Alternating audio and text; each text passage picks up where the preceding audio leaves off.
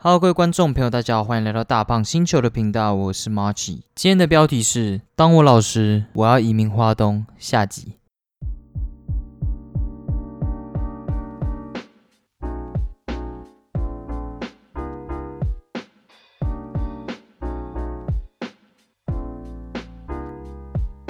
Hello，大家不知道最近过得怎样？我是 Marchi。最近大家应该都开始上班，或者是上课，或者是实习之类的吧？我觉得大家应该也算是蛮辛苦的。那我自己的大学也算是比较奇怪，下礼拜一就要开始开学了。我的小编他就是很像在下个礼拜才要开学，所以不知道为什么我们的学校提早别人开始，可能是因为之前也提早别人放假吧。其实我也不知道，因为。大三之后，感觉就以台湾来说，应该每个大学生应该都是这样吧，就开始不会把重心放在学校了，就开始比如说自己要去做专题，或者自己要去实习之类，或者是准备你接下来的生涯。所以对我而言，有没有提早开学很像，其实也没什么关系。这样，那我上一集其实在录音的时候，还是遇到蛮多状况了。我不知道是我的这一台旧电脑开始无力了，还是怎样。因为上一集就很多地方是重录的，不知道大家有没有发现？希望是大家没有发现啊，就代表没有影响到录音的品质。这样，那其实我一直都觉得这种录音的东西真的是很烦，就是因为牵扯到的东西太多了。我又不是用一个那个独立的录音机直接这样录，不知道大家知不知道有一种独立的录音方法，就是。直接拿着一台机器，然后就可以直接录了，就是在外面，然后声音也可以变得很清楚，这样。那这种录音方法感觉就变得比较简单一点，就是你可以调整的东西就很简单。但是因为我现在是 USB 的。麦克风吗，我这我上一集有讲过，所以虽然看起来它能够调整的东西蛮少的，但我也是调整了好久才找到一个我觉得稍微比较可以的音质这样。那我自己每次在事后听的时候，都会觉得还有很多地方可以做改进，所以可能这就是未来要改进的目标吧。但是因为还是像我说的嘛，Windows 的电脑真的是有够烦的，偶尔就会跳个提醒啊，要你更新啊，或者是。就是整个对录音界面都蛮不友善的，但是我还是尽量在我有限的资源内录出我想要的声音，这样。然后包括可以调整的东西很多，你麦克风自己的 gain 就是那个增益，然后跟电脑里面自己的增益就有蛮多东西可以调的。所以到底我要怎样才有办法录出我认为最完美的音质？那感觉还是要有一段时间，就等我存到钱，我们再来升级一下设备吧。那在开始之前，我要先来聊一下我最近蛮难过一件事情。不知道大家这边有没有人是 NBA 的球迷？像小编这种 NBA 的球迷，他就是他喜欢勇士队，只因为觉得 Curry 很帅。然后我上次问他说：“啊，你除了 Curry 跟 Clay Thompson，你还知道哪一个？”他说：“哦，有一个 K 开头的。”然后我说：“那个是 Clay Thompson，我刚才讲过。”然后我说：“你也不要说 KD，KD 已经走了。”所以我觉得也应该有很多人都是因为这样子，哪一个球员很帅啊？就像。比较踢什么世界杯之类的足球的世界杯，大家就会说：“哎，那个人好帅哦！”然后就会想要去了解这个运动。其实我也觉得不错啦，就是透透过各种方式，只要你有在关注这项运动，我觉得不错。那我自己原本是蛮喜欢小牛队的，因为小牛队的那个 Dirk Nowitzki，假如是跟我认识比较熟的人都会知道，我很喜欢小牛这球队。然后他退休之后，我就觉得。小牛队没那么好看的，因为我是蛮喜欢他打球的那个感觉，就是一个高塔，然后这边乱射一波。那我们今天也没有要聊太多的篮球了。啊，到时候卢卡当起过来了之后，就整个球风都变了。就虽然他跟那个什么 KP 那个 Posingers 根本也没有跟那个 d e r k Nowitzki 就是有一样的载智力，所以让我们还蛮失望的。然后之后我就开始在关注 LeBron James。其实我还蛮喜欢 LeBron James 的一个原因是，虽然他蛮多大家都蛮多负评了，但是我觉得很厉害的人就是这样。就是假如他做了一个以前的人都没有办法达到一个成就，那大家自然会对他有批评嘛。假如你根本不关注他，根本不讨论他，那他根本就代表他根本他的成就没有到那个地方。就像假如 Michael Jordan 没有那么厉害，他没有拿下那么多的冠军。那么多的 MVP，然后甚至打完棒球回来还能继续拿冠军，那大家根本就不会讨论这个人物。所以我觉得一个很厉害的人，他必然会伴随着很多批评，因为大家会一直不断的质疑他，他还能达到什么高度，或者是把他跟之前的人做比较。那我觉得老布朗卷是有这种感觉，我很喜欢一个球员，就是在面对很多质疑的风波之中，仍然能够。就是突破重围的那种感觉，像他们在迪士尼打球那个赛季，我觉得我觉得就有这种感觉，就是跟那个热火队，然后站到很后面啊，然后甚至连 Jimmy Butler 也是一个很可敬的对手。我觉得我蛮喜欢看老人赢球啦，就应该就这样讲。但是假如你是有在关注 NBA 的，就会知道最近的湖人队蛮难过的，就是他们呃一开始组了一个。非常非常强大的一个阵容，就是四千万美金的卫少啊，然后配上 LeBron James 跟 Anthony Davis，但没有想到 之后 不断的一直啊发生很多事情。一开始输球的时候，大家会说哦，是他们是伤兵问题啊，然后后面又有一段时间 AD 又受伤了，然后 LeBron James 也受伤，然后直到最近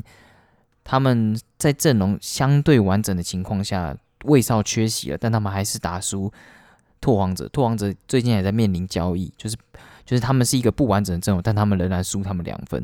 那对我这种人，我就觉得还蛮难过的。就从一开始，我对这个球队是满怀期待的，因为虽然我不不能说是什么沾沾粉啊，我也不会说我自己是沾黑什么，但是我就是喜欢看到我那个时代我在关注球赛的时候，那一些很厉害的人，继续在打的人，能够。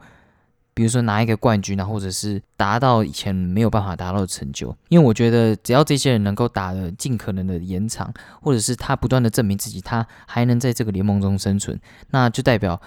一个 NBA 的球员能够在这里待的多久，就是这种感觉。就像菲克，他现在不是也算一个老人了，但我觉得他只要有办法继续打下去，而不是就领着那那一笔薪水，然后 完全没有怎么打出什么身价，但。明显看起来不是嘛？因为他们的球队，诶，他们的战队现在的成绩也很好。我觉得，假如这种老人能够在一个产业能够待得尽可能久，尤其是这种竞技产业能够待得尽可能久，那对其他人来说也是一个好事，就代表告诉他们，诶，你假如是一个这个产业的佼佼者，那你能够保持你的竞技姿态，你能够维持多久的时间？就你能做在这个地方待多久？我觉得老布朗 James 就有给我这种感觉，所以。我其实算是支持他，但也不会到沾粉那种感觉啊。所以从一开始我对他蛮欢喜，而且我是举双手赞成一定要交易 d e r o z e n 的。然后结果他们交易来什么魏少，干我超讨厌魏少的。虽然 虽然我的邻居我的室友很喜欢魏少，觉得他超级屌的，但看 我就知道他就是一个啊，先现在先不批评魏少，所以算。经过了那么长时间磨合，因为我一直都觉得他们经过磨合，说不定会变得更好。有一张梗图就是有人拿着球，诶，有人拿着一根树枝在戳地板上一颗球嘛，然后那个就是 Lakers，然后就说哦，Come on do something，但 但是湖人很明显完全做不了什么事，然后反而是湖勇士队这种他们一开始缺少 Clay Thompson，然后打出一波很完美的阵容，然后灰熊队这种完全没有老人带领的球队。然后打出一波很好的战绩，就是还蛮多这种奇怪的事情。然后像篮网，他们也是三星聚集嘛，然后也没有办法打出很好的战绩。所以我觉得目前的 NBA 真的开始不断的在变化，就变得不像是我们那个时候的 NBA。然后我们喜欢的球员都会渐渐的退出这个地方。我觉得那个时候我就会觉得我真的老去了。就像我之前国小的时候在打球的时候，我的体育老师都会跟我说：“哎，你你知道什么 Allen Iverson 吗？”那我就还我真的不知道他是谁，因为对他们时代而言，那个他那个时候就是他们的战神。我们那时候只知道我们只知道 Kobe，我们只知道 LeBron James，那种这种对我们而言才是很王者的人。那可能我觉得对新时代的而言，就是说不定美国人他们目前的篮球之神，说不定也会渐渐的印象转成 LeBron James。不是说 Michael Jordan 的伟大的程度被 LeBron James 超过，而是大家现在映入眼帘的都是 LeBron James 的神机嘛？因为他真的还是一个非常恐怖的一个生化人。那总而言之，还是希望他们能够打得更好了。因为现在是二月十一号嘛，那已经是交易截止日，那他们也没有做出什么改变。然后只希望他们在未来能够我们好好的进步，说不定来个老八传奇之类的。但有点难了，很难，真的很难。就希望他们假如交易也没有发生的话，那希望。他们能够做得更好，因为虽然拿拿冠军是基本上有点不太可能了，但我还是希望 LeBron James 到最后能够再拿一座冠军，然后才退休离开 NBA，或者是超越 Jabbar 的那个总得分历史总得分，然后然后就退出 NBA，我觉得这样也是不错。这样就是希望能够让我们这个时代的一个王者能够告诉那些年轻人不是好欺负的。虽然我也知道，我知道我也是年轻人啊。啊，总而言之，NBA 有很多可以聊，但我不是 NBA 的频道，因为我不太懂。我连我连字母哥的什么 under the c o m b o m 什么的我也不会念，所以我应该不是什么专业的球评频道。好，那接下来就进入我们今天的主题吧。那在进入今天的主题之前，我还是要说这个是下集的部分。假如你没有听过我们上集的部分，记得要去听一下。虽然其实也没有什么差，就是你只是从第二天开始，但对我而言，我会觉得有差。你没有点点过去，我会觉得蛮难过的。情乐仔，我是情乐仔。好了，那我们上一集就讲到了我们第一天的结束嘛，就是我们跑去，也不是说第一天的结束啊，就是我们吃了隔天的早餐，然后觉得还蛮爽的。诶，吃饭店的早餐一定要来个面包之类的。然后我们也听了一首歌，那那是滚石四十的，不知道大家最近有没有去把滚石四十补完？我真的补到最后，我真的觉得有一些，呃，真的不是属于我的。风味啦，但是我还是觉得很酷，就是滚石四十真的很酷。这样，那我们就从第二天开始吧。第二天哇，真的是下大雨，而且它不是那种只有单纯的飘着小雨之类，真是而且也是下大雨，而且花东的风都超级大的，所以那一天其实基本上对戴眼镜的人真是蛮烦的。不知道大家是不是戴眼镜的客群？戴眼镜基本上，我觉得最讨厌的就是下雨天，原因不是什么呃那个雨啊会导致。什么眼镜啊？发生什么事？这我以前也有听说过，就是有人说什么，你眼镜只要是很贵的镜框或者是手工镜框之类，基本上尽量不要让它碰到水。但我还好，我不是。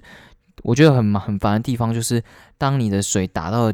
镜框的时候，哎，镜片的时候，然后就会上面就有雨滴嘛，然后你就会看不清楚，然后你就要去擦，然后擦的时候不知道什么都会擦不干净。所以我觉得下大雨真的对戴眼镜的人真的非常非常麻烦，而且基本上你去哪里。我觉得人都是会这样嘛，就是因为下雨的关系，就会变阴阴的。不是每个人都能像那个《机智的医生生活》的那个女女主角一样，她应该算女主角吧？就下雨的时候还会觉得哇，好棒哦！这样，而且 不知道大家有没有去看，讲了一个冷门的梗。但我虽然是这样子说啦，但是我还是觉得下雨真的蛮浪漫的，就是那种飘着小雨的感觉，不知道为什么都会有一种呃，在小说的情境这样。就是我假如在做，我们那个时候在做那个。巴士，然后要到每个地方的时候，我就会拉开一张窗帘，然后看着窗外，我就觉得，哎，其实下雨的城市其实还蛮，还蛮有那个闲情逸致，有蛮有那个风味在的。所以我觉得下雨的好处应该就是这个地方吧。而且下雨的话，基本上有一些景点也会变得比较多人啊。当然了，因为下雨的关系，很多景点就不能玩嘛。但我觉得下雨真的是还蛮浪漫的啦，对我来说，虽然很烦。那我们第一站就去了这个凤林小镇，但这个凤林小镇有一个很酷的地方，就是他们很像出了什么全台湾最多的校长啊，所以他们因此就盖了一个叫校长梦工厂。然后到的时候，导游先走下去，然后接下来才是我们。然后等我们走下去的那一刻的时候，导游才跟我们说：“诶，今天校长梦工厂没有开。”然后我们就想说：“哇，那现在怎么办？”校然后那个导游就说：“好，那我们就在附近拍一下这照就好，就跟招牌合个照。”那我们家是就比较无聊一点，所以我们就到处走来走去，就把那个地方逛过一遍。但那个地方其实也没有什么了，就是一大堆青菜啊，就是在卖菜的一群人，就他们的菜市场的感觉。然后走回去的时候，就跟这个校校长梦工厂拍了一张照。校长梦工厂的外观。就是建筑还算是蛮美的，然后有日式的感觉。但我其实不太懂为什么 出很多校长就要开校梦工厂，可能是在里面有介绍哦，比较有名的几位校长之类吧。其实我也不知道，我也没去 做这个资料。这样，那我们去完这个地方之后，我们就马上就来到另一个叫马太安湿地，因为第一站基本上没有玩到什么东西嘛。那这个马太安湿地其实蛮酷的，因为当地的原住民他们是母系社会。就 所以他们当下在介绍他们的那个文化的时候，还有叫很多我们当我们那一团的很多男生，就就可能有夫妻起来吧，然后就叫他们的老公站起来说：“哎，你们要跟老婆说我爱你哦。”然后因为为什么？因为他们很像他们之前在旧时代社会的时候，女生是什么事情都不用做，然后男生很像要先去把牛关好，或者是把什么。那个作物的那些先用好，然后之后要走到老婆的床边，然后说“老婆我爱你”，然后才可以睡觉在。所以当天就有很多男生就站起来跟老婆说“我爱你”，但是我爸就这时候就就格外低调，平常都蛮高调的啊。他平常就一大堆意见这样啊啊，不知道什么那一天就完全都不敢讲什么话，可能怕被叫到吧，因为他很怕这种尴尬的时刻。所以这个马泰安湿地其实算是一个还蛮漂亮的地方，但是我觉得还蛮难到达的。加上当天又下雨，所以基本上那边很多烂泥巴之类的，所以要小心。那基本上就是在介绍那边的文化。那不知道大家有没有印象，就是有一个叫做。巴拉告捕语法的，那是在国小三年级。他们说在国小三年级的课本有这一个课文，这样在介绍巴拉告捕语法。哇，好好绕口。那他们的想法就是说，第一层他们把它想象成三层这样，第一层放那个什么九琼枝条，就是一群。反正就是树之类的，我猜猜应该这样。然后第二层放笔筒树，然后第三层放竹子。那它的这种用法，我自己理解上来说啊，就是要让生态生生不息。然后虾子可以躲在上面，然后鱼就可以在下面。然后接下来最下面是鳗鱼类的，因为鳗鱼是夜行性动物嘛。他们的这种方法的好处在哪里？就是他们会先去观察，比如说今天哦一拿出来的时候，哎虾子很多，哎那虾子很多就代表。虾子的数量大于鱼嘛，那今天就不能再捕鱼了。那虾子很少的话，诶，就代表鱼应该就很多了，因为这是一个它对他们也算一个封闭的生态嘛。所以当鱼出现的，诶，虾子很少的时候，代表诶，鱼今天很多，就因为生态不平衡了，然后我们就可以抓一点鱼，让生态又再次平衡。那他们也有说，诶，虾子要怎么分辨？就是可以吃跟不能吃的。那可以吃的就是它一碰它就会比叶。然后就可以吃了，就我不懂，这算不算是原住民的一些小配博，还是他在乱教我们？他在把我们当那个平埔族耍 之类，这我也不知道。然后因为最下面那一层是鳗鱼嘛，然后他当天拿起来的时候就说：“哎，有鳗鱼吗？没有鳗鱼。”哎。哎，他们那个是一个桶子拿起来，然后先这样倒过来。他说倒过来的话有感觉滑滑的话，就代表鳗鱼，然后就倒到岸上，然后请人把它打昏。这样当天是都没有看到鳗鱼，他是说因为鳗鱼要晚上才看得到。但我是觉得那个池子应该 本身就没有鳗鱼啊。然后他还说什么？哎，为什么鳗鱼一定要晚上？因为当当时候那个时候的那一些他们原住民的账号就跟他们说，哦，因为。这种坏人都是晚上才会出现的，然后说还可以有开他，然后他也说可以叫我们去警察局问他们说抓人要什么时候抓，那警察一定会跟他们说要晚上抓，就是他们都在干话我们。但但我其实觉得这还蛮有意义的，就是我觉得应该要让就是下一代或者是很多人或者是台湾的整个社会都了解这件事情，就是我觉得在这种工业的年代，我们就要学习如何跟生态相处，呃，像。以前的在捕鱼的时候，捕那个黑尾鱼之类的，我们基本上就是柳刺网一捞，全部都会起来。然后到后面，我们就发现，哎，怎么捕的鱼越来越小只，然后能捕的鱼越来越少。那我觉得这不是一个对生态的一个基本的尊重性。我觉得大家也可以去看《影之匙》，就会了解到日本或者是《银之匙》他们想要里面想要传达的内容。他们也不是说一定要我们去吃素什么，而是希望我们能够由内心出发，然后感谢。这个生命这样，所以我觉得这还蛮重要，就是跟生态要一起做结合，就是跟他们一起稳定的相处。那我觉得整个地球才会长久，而不是到我们这一代就什么尾鱼 就吃不到啦，然后什么都吃不到。但我觉得他们这种捕鱼的方式一定不会有办法满足目前工业时代的一个需求。但是我觉得。人一定要想很更多的方法，能够跟生态去做结合。很多像柏油路什么之类的，目前都会用一些什么生态的工法，然后蓄水力会增加，然后可以让整个都市不会这么热。像这种方法，我觉得就会让整个地球的环保跟整个他们的绿能能够延续下去。所以我觉得大家还蛮值得来这边啊。就是你假如对生态有兴趣的话，可以来，而且。听他们在那边讲，其实还蛮好笑的，长辈也听 也蛮捧场的。虽然我觉得年轻人可能会不懂他在讲什么梗，但所以我觉得就是这种古人的智慧在这边都可以学到。像我们所谓的夜行性动物，他们那个时候长辈就会说：“哦，坏人都晚上的时候抓。”我觉得我我觉得这种东西就还蛮酷的，因为。这种感觉就是，哎，他们那个时候都会用一种方法来记住这种我们现在科学解释出来的东西，像夜行性动物，他们就说，哎，晚上才会出现啊，这种感觉。那我觉得这种感觉就会让那些。他们的下一代能够更好的去记住这些古人的知识，然后等到之后我们这些根本不懂他们的文化的人，然后来到这边，然后因为我们是学习比较科学，就是比较呆板的东西，然后听到他们的解释，就会觉得，哎，他们用另一种方式记住了结果的感觉，我就觉得还蛮酷的。虽然科学是固然重要了，但对那时候的原住民而言，都吃不饱了，谈什么科学，对不对？那接下来我们就走路到另一家餐厅，因为。导游说，就马太十一那边是有公使的啦，他们的人数也没有办法容纳这么多人，然后再加上他们的公餐也蛮不稳定的。但我们在倒马吉的时候，因为这一站也可以倒马吉，其实倒马吉我觉得就就那样了，虽然倒出来真的蛮 Q 的，就是你可以真的知道马吉是如何制作出来的，所以也算是蛮好的一个体验，而且真的蛮累。我看我爸在倒的时候，哇，全身全身灌注，哇，全神贯注，真是全神贯注，而且。倒完之后还流汗之类，所以我觉得还蛮是一个蛮不错的体验。然后我们倒完之后就准备要回，就要开始走到另一家餐厅嘛。啊，要走路到另一家餐厅，原因是因为那个地方蛮难停车。就我们到时候也有看到，假如你没有抢到那个位置的话，他们就说你要另外再走一公里才有办法去搭车这样。所以这也算是导游的一个。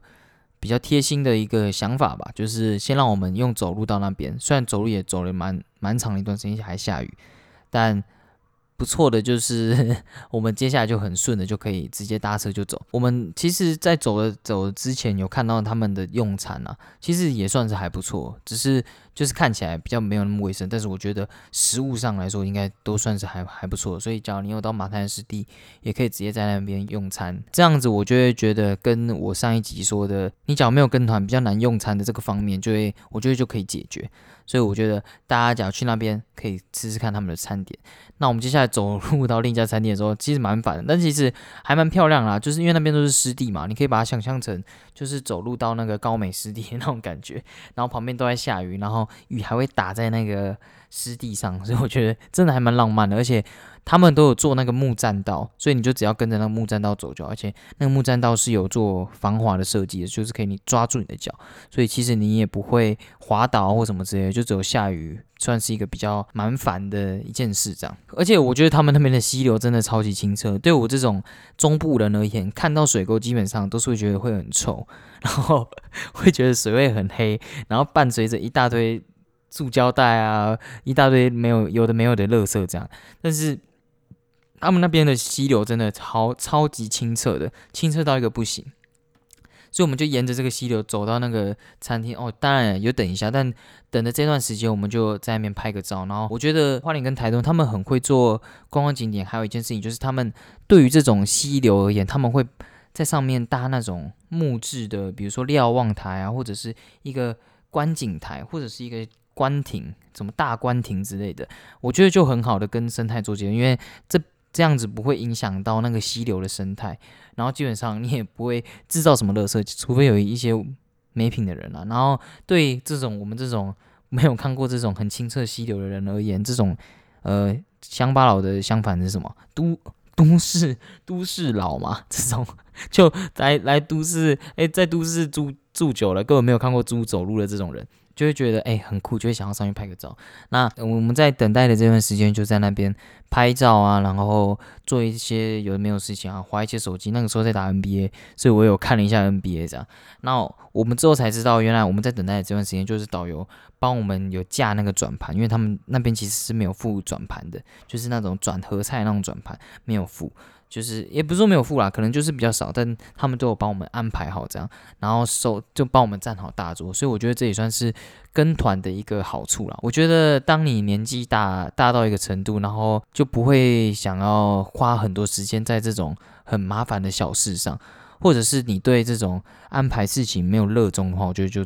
真的蛮适合跟团的。我我自己这趟行程下来是这样，当然因为我现在跟我女友还有比如说。什么大家一起出去玩啊？就是像新年嘛那样，就是基本上就是让他们安排，我觉得很酷。这样，我觉得小编安排行程也是 非常不错。虽然说新年的那个行程也太不健康，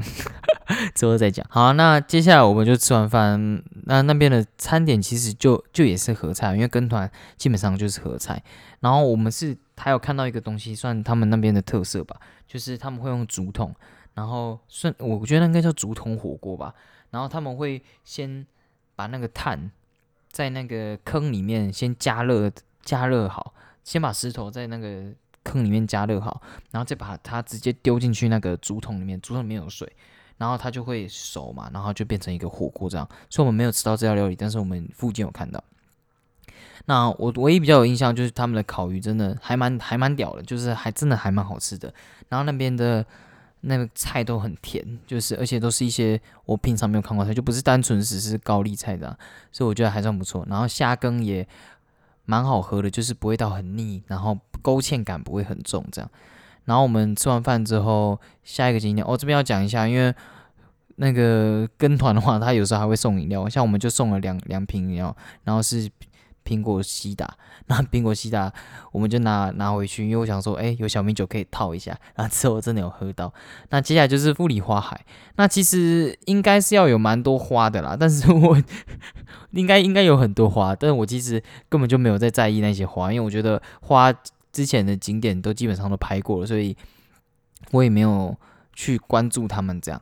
那我其实比较在意的就是他们那边的星星，这样 他们有用，他们有那种稻草啊，在广场上做出蛮多动物的。所以，假如你是喜欢这种很奇怪的稻草动物的，一定要，而且那个比例上来说，其实算是蛮大的。那我最爱的就是那个星星啊，大家可以自己 Google 看一下富里花海的那个星星，因为他的眼睛做的超级帅，就很像那个我们小时候看的一个儿童电影，那个很大只的那个机器人在路上走那个机器人的眼，不然就是什么星际大战那个眼，就很像那种动漫要开挂很很强那种星星，像咒术回战那个熊猫的那个星星，不知道不知道大家有没有看咒术回战，以后再讲。然后然后还有一大堆伴手礼啊，那边的小米酒就。还算，我觉得就是很蛮普通的，就是威士忌的高粱酒啊，不然什么之类，就是只是把小米拿进去那个雪莉桶里面泡吧，我在猜应该是这样子。然后就对我来说，其实也没有什么兴趣这样，因为我是想要买小米酒，很酷的那种小米，一支的那种，不知道大家有没有，不知道大家有没有看过这样。然后还有一大堆米，我觉得还蛮适合买米的，因为感觉起来他们那边的米真的应该算会很好吃的这样。我其实认为这个景点很值得，很值得，一定要来，因为那些大猩猩基本上台湾应该也没有其他地方看得到。然后再加上，我觉得这个点，呃，其实人数上也不会到太多。我们那一天是因为下雨，所以才让整个拍照的时间变得比较缓慢一点。然后还有一些夫妻，然后因为那个老公可能比较不会拍照吧，然后老婆还凶他说：“你是不是没有拍到？你是不是没有拍到嘛？”我觉得 我靠。超恐怖的，希望 希望以后以后小编不要这样对我，我就不会拍照，干嘛这样子啊？拍照真的很难，我真的不行，所以这个点一定要来。但是要注意的一件事情就是，这个地方其实我认为是蛮难停车。假如你是来到台东，然后或者诶台东还花莲，其实我不知道，我地理不太好。然后你再用租车租那种轿车，诶租租车啦，随便。然后开车的话，那你来这个地方，你就要想一下要停哪里，因为基本上这地方超级难停车的。然后，除非你是骑机车，我觉得骑机车就有机会。那假如你要来的话，记得一定要骑机车来，我觉得才会比较好停。因为我们那一天乘坐的巴士在载完我们之后，基本上它也是停在一个很艰难的一个位置。所以我觉得，假如你对这个景点有兴趣，然后也想要跟这些大猩猩们拍照的话，当然也不止大猩猩啦，还有一大堆恐龙。但我对恐龙来，我对恐龙真的完全没有意思。所以，假如你想要来的话，真的要注意一下怎么来。我觉得要想一下啊。基本上，我觉得那些伴手礼，我对我来说没有什么喜欢，但我觉得大家可以可以买这样。那接下来就是博朗大道的单车。那我这边对这个地方的注解就是：下雨真的就不要再去了。真的下雨，真的不要再去金城武术的那个地方。你在下雨的时候去，大家都会穿着雨衣。那基本上，你假如这时候是一个没有穿雨衣的人，因为我那时候就讲我不要穿雨衣，我穿着我的那个帽 T，然后想说，诶，这样应该就够了。虽然是真的有点冷啊，因为骑的是电动的单车，然后你有淋有一点雨，然后吹风的话会有点冷。但是帽 T 的材质，我的材质是那种。雨不会很简单就可以附着在上面的，我觉得啦，所以基本上看起来，我觉得很像是那种正在要开始来一场直播的那种直播主，然后后面就是那种正后面就是那种比如说台风来啊，那些难民啊，然后大家一直在那边哇，在那边，然后要跟跟大家拍照什么，就是整个场景会非常非常混乱，所以我觉得金城武术，假如你们安排的是三天的行程，或者是两天的行程，基本上就可以想一下，哎，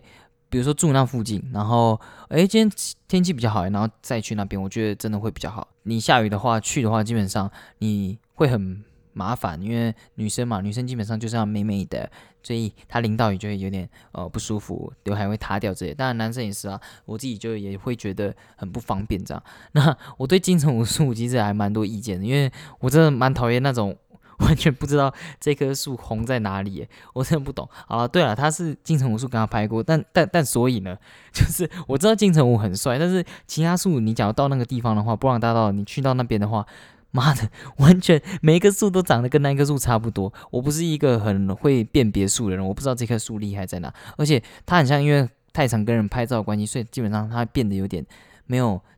像广告拍的那么好。所以我觉得，假如你是为了金城武术去的话，当然到那边一定要跟金城武术拍照了。但是我不认为。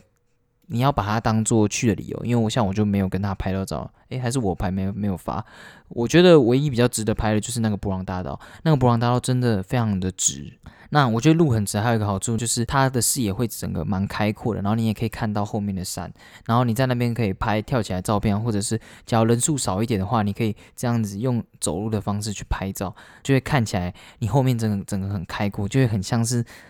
电影或者是动漫里面场景就很美的不像话这样，因为我觉得不知道大家有没有这种感觉，就是拍照的时候比较烦的就是人，就是人出现在画面上，你就会觉得那一张照片的质感变得很差。然后布朗大道就是一个很干净的地方，所以你在那边假如能够捕捉到一张没有人，然后光线很好的话，我觉得那就是一个还蛮值得的一个体验。那骑脚踏车其实很不错了，因为毕竟他们那边都改成电动车了，除非你。比较喜欢健身，就是 你就可以骑没有动力的。那我觉得花东有一个地方很棒的原因，就是因为他们在安排这种自行车的行程安排的很好，就他们的动线都抓的非常好，然后也都有修缮过了，所以基本上你骑在那边，除非是一些当地人开车进来，不然基本上都是一蛮安全的。不知道大家有没有这种感觉，就是在骑脚踏车的时候，然后突然闻到一个很臭的味道，这些基本上不知道为什么那个地方。虽然是有农田之类，但是就没有那么多很重的一些味道，这样，所以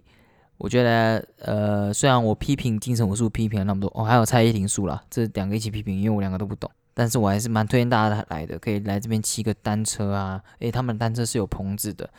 然后下雨的时候也可以把旁边拉起来，所以我觉得真的都还算不错。那除了金城武术，呃，大家假如真的很喜欢的话，就去拍吧，但我。觉得来这边一定要拍的就是布朗大道，然后还是很推荐大家来啦，视野很开阔，空气很好，旁边的水超级清澈的。那这边还是要讲，因为我去完之后，我们的右安同学马上 take 我一个画面，就是新闻在报道说布朗大道太多人去了，然后旁边丢一大堆口罩。虽然我是马上回说哭啊，我的口罩就很像搞得很像是我的口罩掉在哪，但我其实没有，我没有乱丢口罩，还是要奉劝大家，在这种景点基本上还是要。照顾那边的生态，然后不要乱丢口罩，而且口罩真的蛮恶的。在这种情形下，你还把口罩乱丢，你真的是还蛮没品的。所以还是要照顾一下，不然到最后可能这个地方像很多景点都是这样，就是因为太多人为的危害，然后就改成比如说一二三四月开放啊，或者是变成那种短期啊，或者是限制人数，然后让大家变得很不方便，或者是会开罚之类，就希望。到时候不要演变成这样，虽然它只是一个农田，不是什么生态，而且我觉得有一个很很酷的地方，哎，太激动了，不好意思，刚刚有点太激动，就有一个很酷的地方，就是他们那边完全没有福寿螺，哎，不知道大家知不知道福寿螺这种东西，就是会寄生在那种农田那边，西部就好多，就是会直接贴在那个农田的墙壁上，或者是在水里都可以看到，我觉得拿出来把它踩爆，因为它是外来种嘛，对它不要太。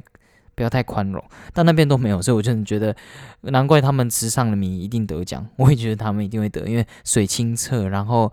感觉那边的生态也蛮适合，就是都没有被外来的种污染。我觉得真的觉得还不错，这样哦。对，还是要稍微提一下，就是我们那个时候要拍那个那边有一个镜子嘛，不知道大家有没有知道？诶，算镜子吗？就是有一个画框，然后可以跟后面的场景拍照，然后跟写布朗大道的柱子。就台湾人就很爱排队，你知道吗？因为基本上不是每个人都想要跟布朗大道这四个字拍照，但是那边就有个大妈，就我们要准备过去跟布朗大道那边拍照，就是因为其实我们有看到镜子那边有排人，那我们不想跟那个镜。画框拍照，所以我们基本上就走到布朗大道那边。然后我们准备要拍的时候，然后就说：“哎，不好意思哦，这轮流的，这个要排队的。”然后我就跟问他说：“啊，为什么要排队？你们不是在排那个画框？”他说：“没有啊，这个景点是一起的，这景点是一起的，所以当然这个这个布朗大道也是要一起拍照的。”然后我说：“干，这真是有病哎！到底是哪来的机规定这个规则？而且我们拍完之后，他们拍完之后我们拍，然后下一个。”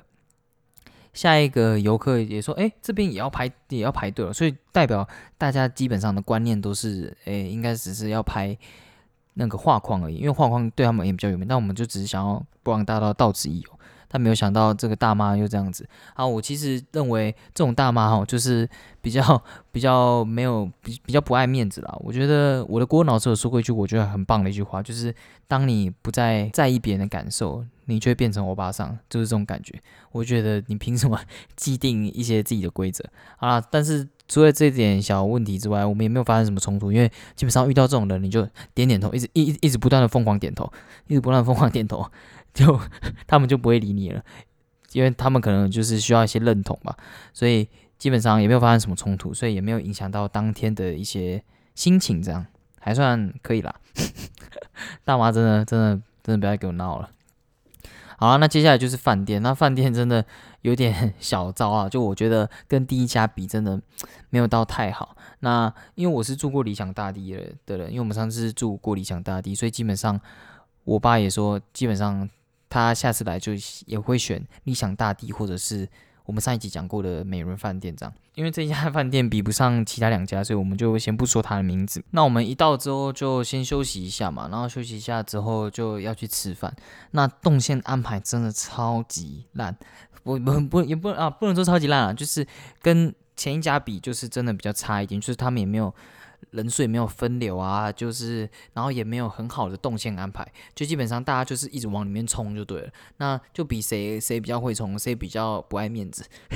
像我们就有遇到很多什么中年大叔直接往里面冲，那基本上有一些跟团的，然后有导游，然后他们就会整个一团，然后直接往里面这样大冲特冲，然后直接爆冲到里面，然后那个。他们可能就觉得人多势众嘛，但其实我觉得是是也没错。但我觉得他们有更文明的方式可以带队进去，就比如说你是跟团的，那导游是不是可以先跟餐厅讲，先让他们提早进去啊，或者是用一些比较正规的方式进去，而不是整个人暴冲到里面。然后还有一些人就是直接无视排队的道路啊，排队的路径，然后就直接往里面冲。那基本上我觉得这个是完全跟饭店管理有关了，就假如他们。就是直接说，哎，不好意思，我们全部都一律往左边排队，而不是直接分成两道的话，那就不会有这么混乱的情况发生。所以我觉得，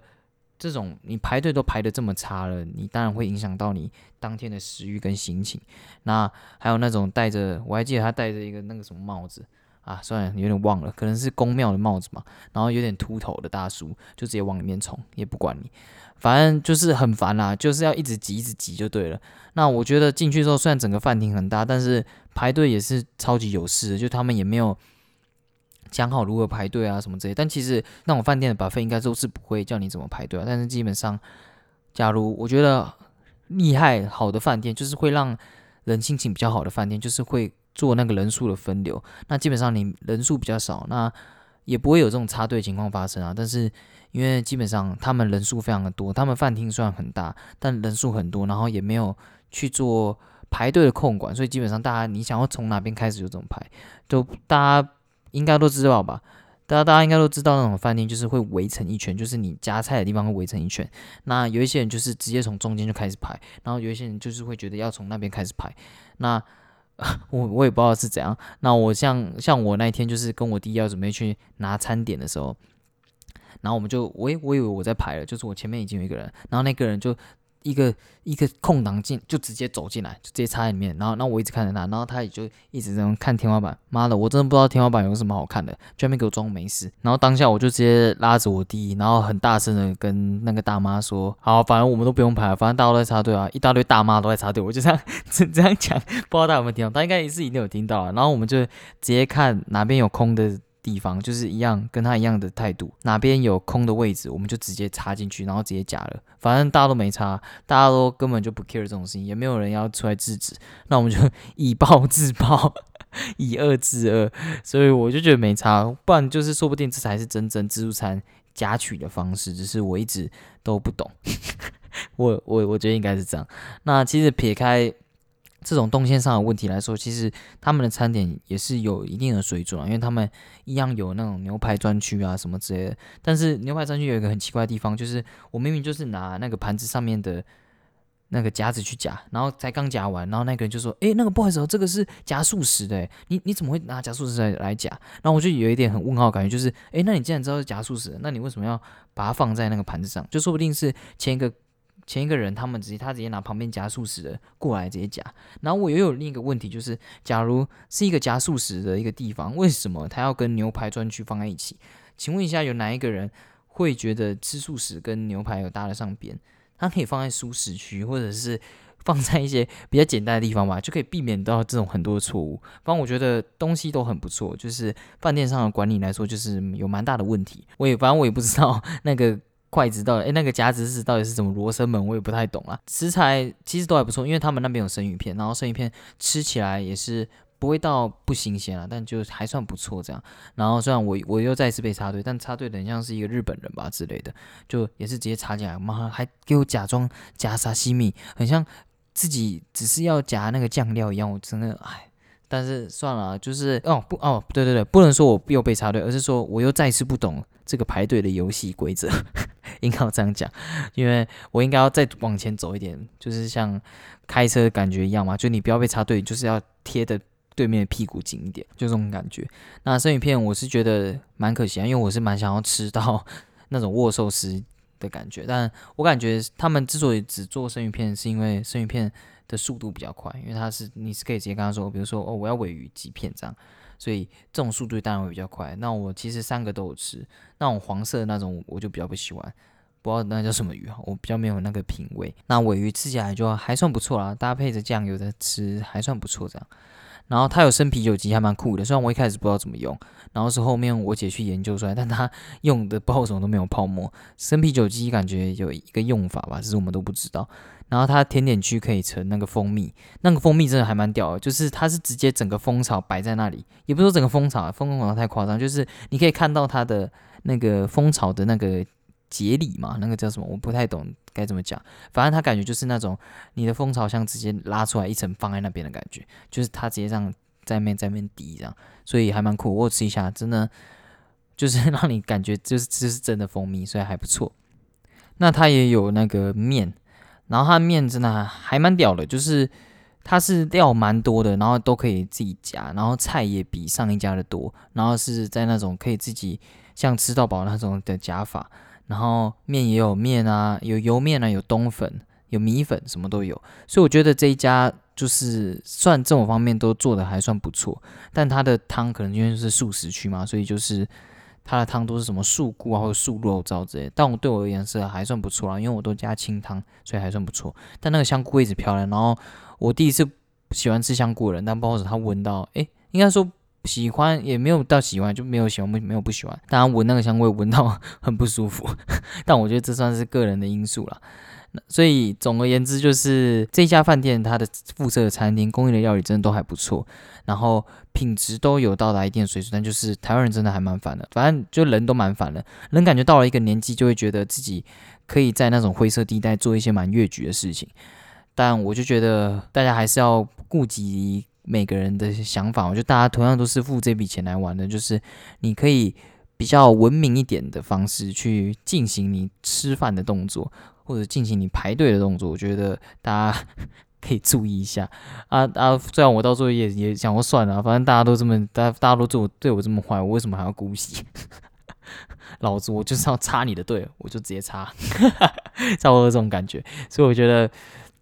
大家就是要互相尊重啦。我我吃完这顿菜，这个餐厅的料理之后的想法就只有这样。那房间其实还不错啊，它有一个自己的小阳台，然后我们是在一楼，所以它有一个自己的独立的小空间。那这个小空间感觉就是让那种有抽烟习惯的人可以抽烟啊。但我本身没有这种抽烟的习惯，所以就用不到这地方。那你早上或晚上的时候可以坐在那边啊，或者是在那边打牌，因为。我觉得有一个室外空间不错，但它的室外空间没有很开阔。我之前去那种国外的那种有附设阳台的，他们是坐着，然后可能你从外面看就是大海嘛，但他可能是因为怕你有危险吧，或者是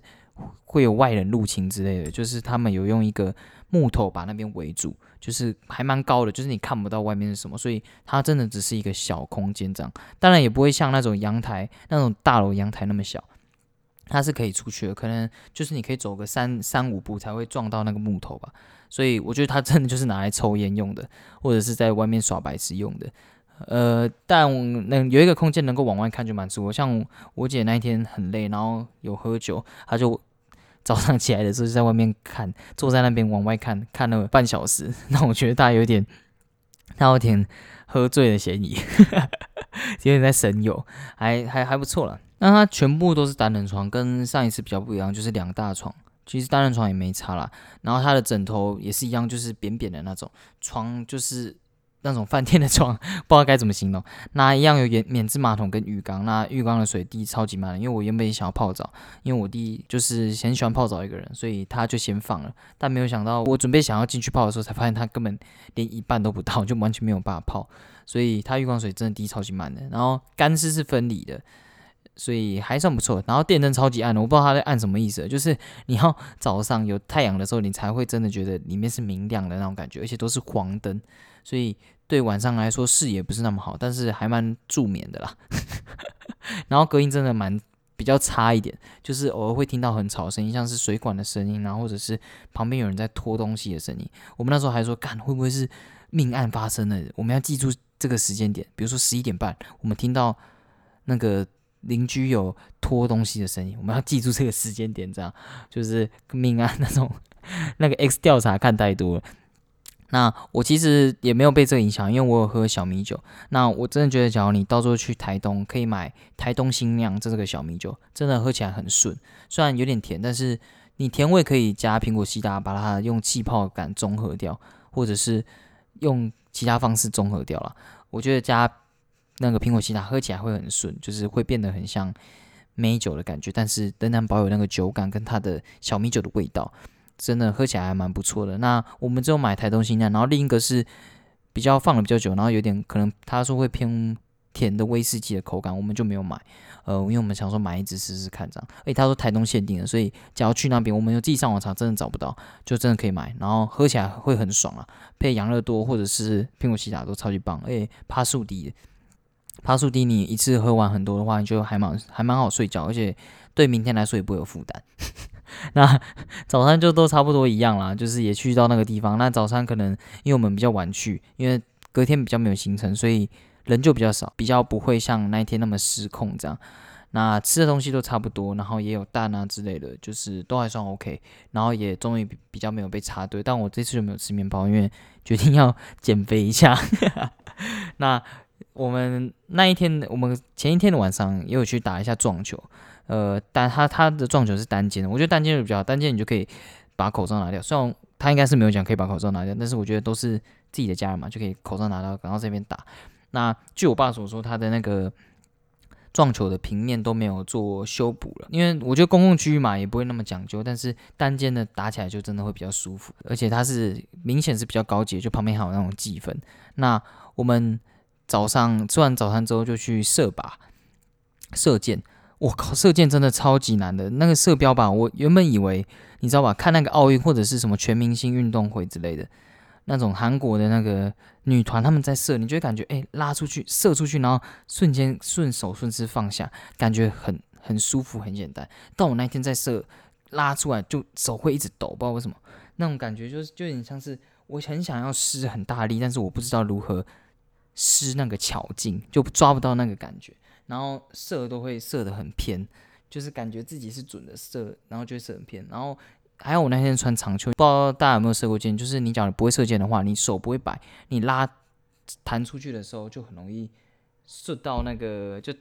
刮到那个你的手臂的话，就前前面伸出去的那个手臂这样。但还好我那天穿长袖，就没有被打到，不然我那天应该手会红一条这样。然后我们也有去射飞镖，它就是那种有一个转盘，然后他们有自己做那种空的气球，然后你可以在那边射那个飞镖，这飞镖其实就真的还还蛮难的。我一直觉得飞镖算是一个蛮简单运动，不知道大家有没有去那个，比如说那种撞球啊，它有附射那种射射标靶的，就有蛮多一个规则之类的，然后照样的射。其实我觉得这种不用体力的运动，其实都才是最难，就它有很多技术的方面。我觉得就会玩起来就会很好玩，因为多了很多不确定性嘛。像我在射那个标靶，我所谓的诶，我在射那个飞镖，所谓的很简单，就是因为你丢出去，其实你你对这个运动不了解，所以基本上你就不会知道要怎么去调整什么方面，就你顶多就是这样子射，你也不会知道它的策略是什么。所以我所谓简单就是这个方面。那我们当天射那个，位置就是哎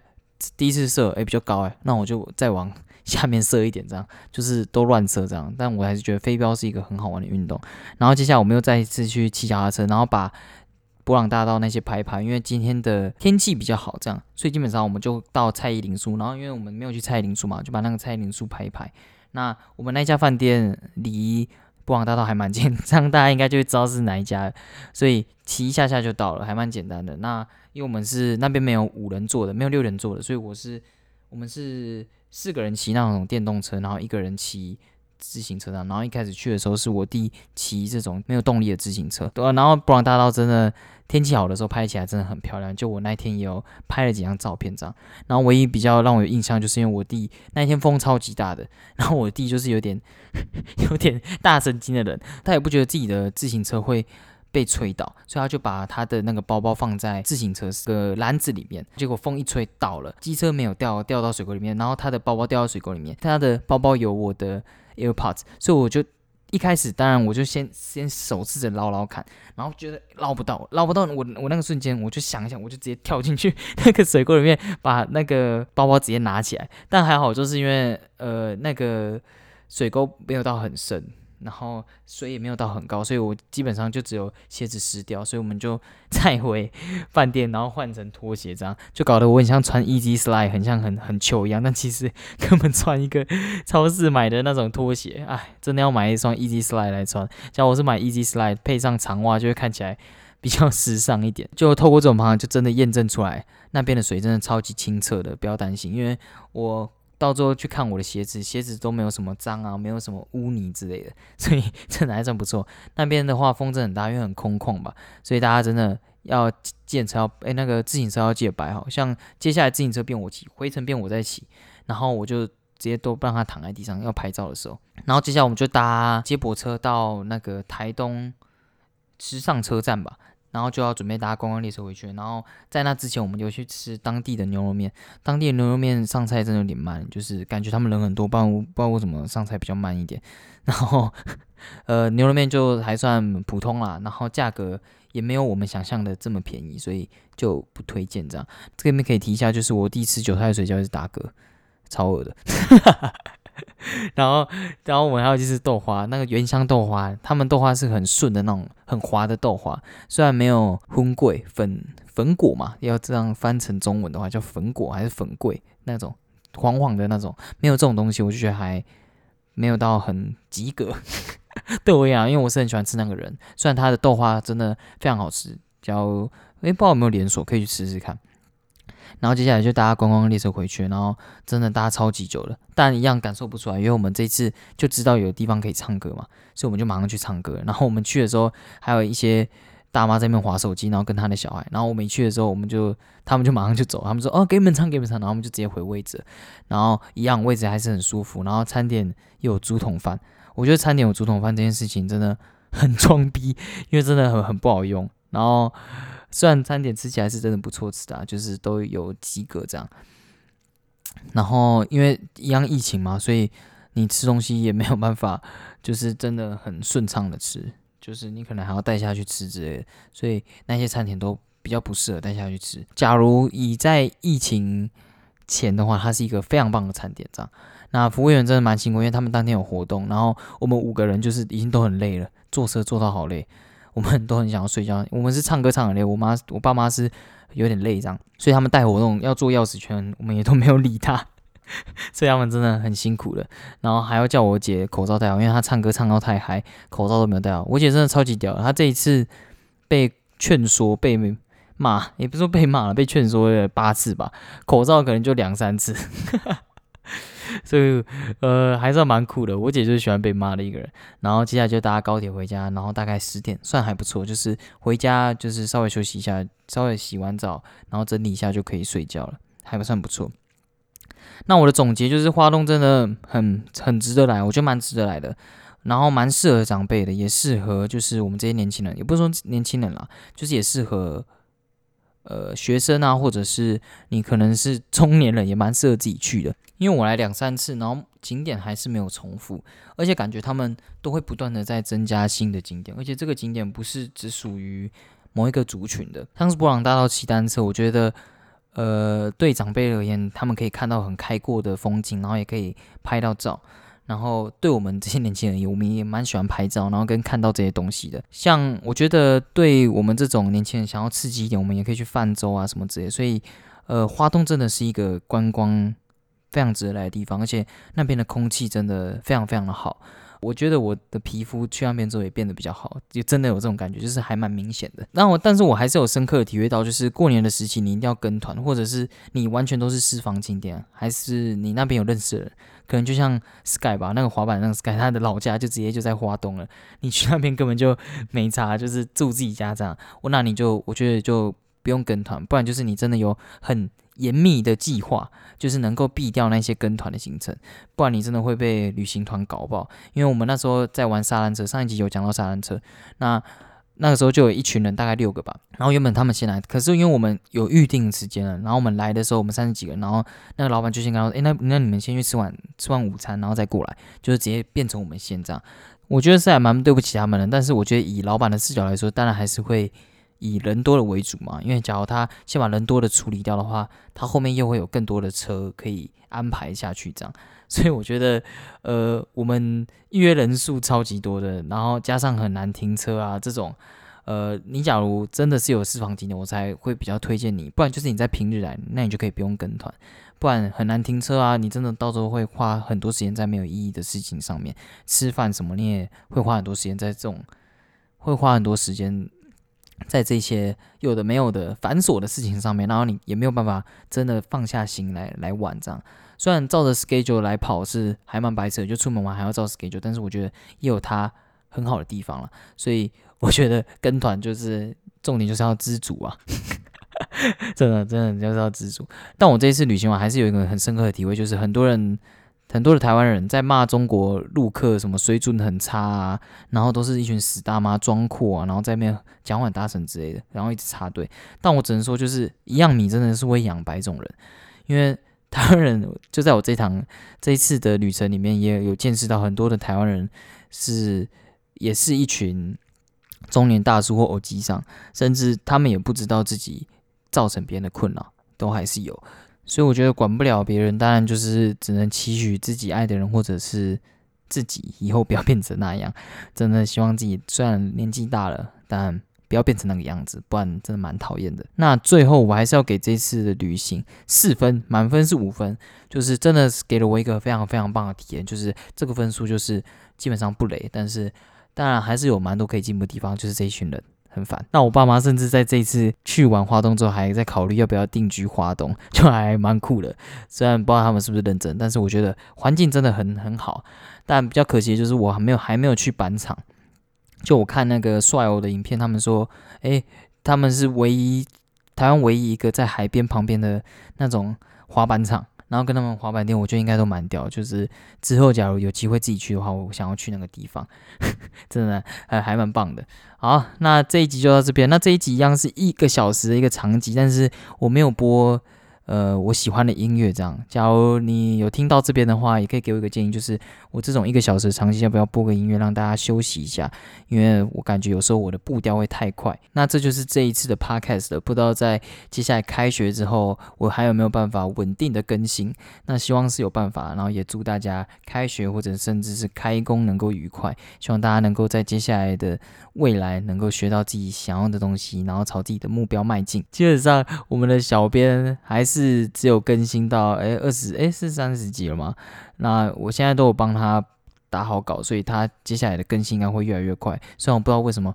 他这样子还是有办法拖更，然后没有办法一天发一集。希望他有办法能够赶赶上这个进度，这样，因为他最近我跟他去爬了大坑，然后他走了几段路就觉得超级累，然后走五分钟就开始买咖啡，然后坐在那边休息，然后爬一下山路就说什么自己快不行了，心率什么五年最快